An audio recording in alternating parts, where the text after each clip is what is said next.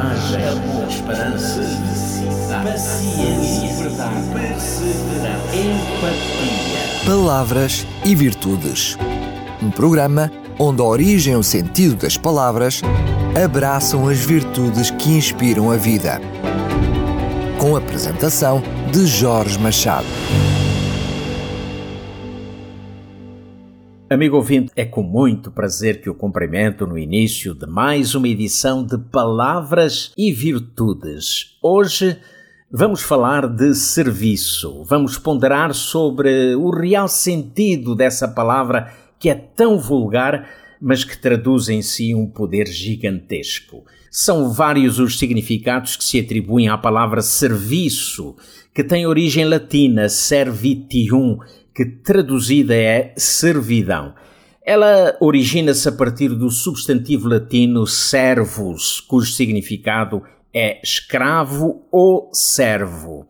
O conceito de serviço é muito amplo, pode ser entendido como uma conotação positiva ou negativa. Para muitos, pode ter o sentido de submissão, escravidão ou humilhação, dependendo do modo ao qual a pessoa se encontra perante a sociedade. Mas serviço é uma palavra tão abrangente, tal como o ato para o qual nos remete. Eh, servir significa ajudar, assistir, auxiliar, mas pode ser mais do que isso. Pode também ter o sentido de amparar, proteger, cuidar. Na realidade, definir o que é serviço não é assim tão fácil, pois a maioria dos sinónimos que conhecemos não cabem perfeitamente no real significado desta palavra, porque o verdadeiro serviço nasce no amor genuíno. E para ser serviço deve estar desprendido de qualquer exigência ou retribuição. Então, servir com amor será servir sem restrições, sem cobranças e sem murmurações. Há quem defenda que não nascemos para servir, mas para ser servidos. E essa posição tem como base o facto de, quando nascemos e até uma certa idade na infância, eh, sermos totalmente dependentes do serviço dos nossos progenitores. Bom, no entanto, podemos ver as coisas de um outro modo o serviço que nos é dispensado pelos nossos pais quando e depois do nosso nascimento tem como base o amor. E é assim que, desde a infância, pelo exemplo, somos também ensinados a servir. A grande verdade é que no próprio círculo familiar e à medida que o tempo vai passando, vamos percebendo que nós mesmos acabamos por servir enquanto somos servidos.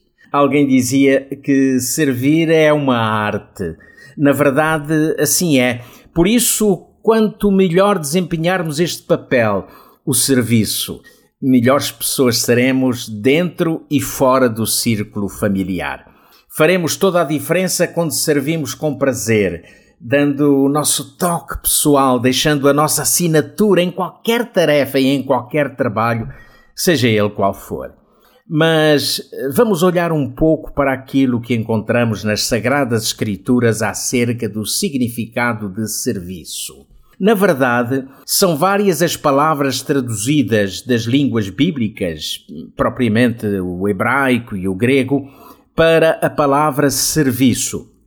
Seria uma tarefa exaustiva no tempo limitado que tenho se nos debruçássemos sobre cada uma dessas palavras.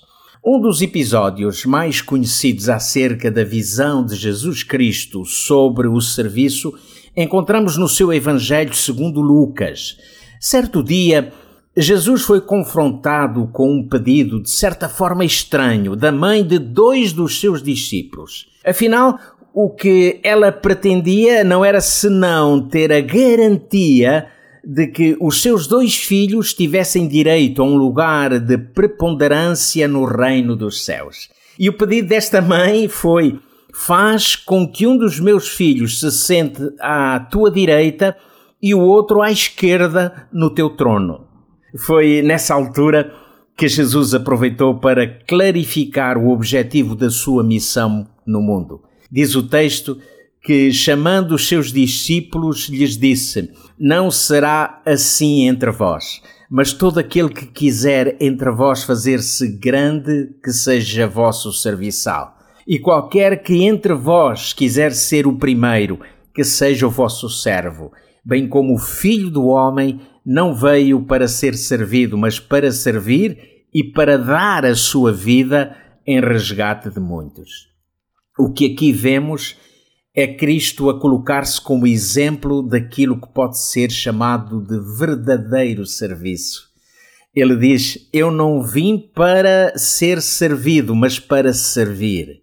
E na verdade, se analisarmos os três anos e meio do ministério terreno de Cristo, facilmente descobriremos que toda a sua existência foi um constante serviço fundamentado no seu amor para com o homem.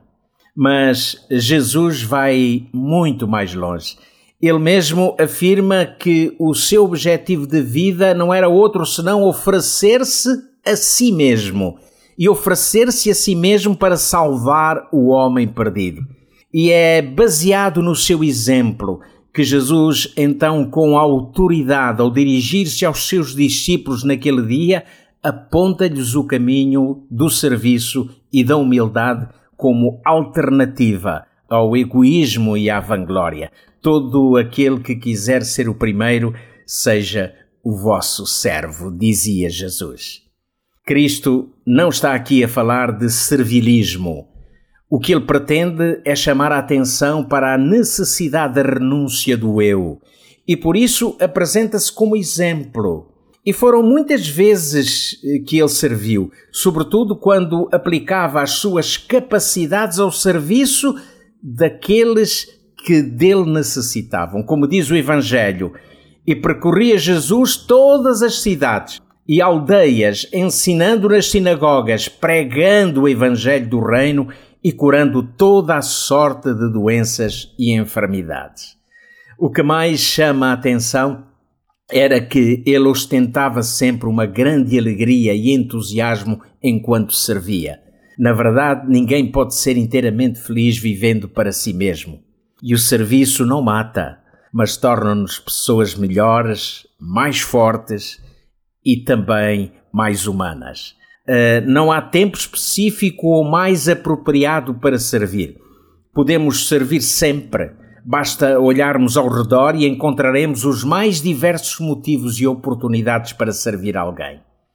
Bom, pode soar a filosófico ou poético, mas seja como for, não temos outro tempo para servir senão o que agora temos. E o que agora temos é hoje, porque o amanhã ainda não temos e, embora crendo que o vamos ter, ainda assim não sabemos se o teremos. Bom, mas hoje podemos fazê-lo servindo alguém com alegria.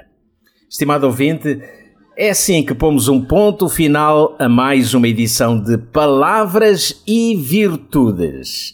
Da minha parte é tudo. Fique bem, um abraço e até breve. Coragem, esperança, paciência, verdade Empatia. Palavras e Virtudes. Um programa onde a origem e o sentido das palavras abraçam as virtudes que inspiram a vida.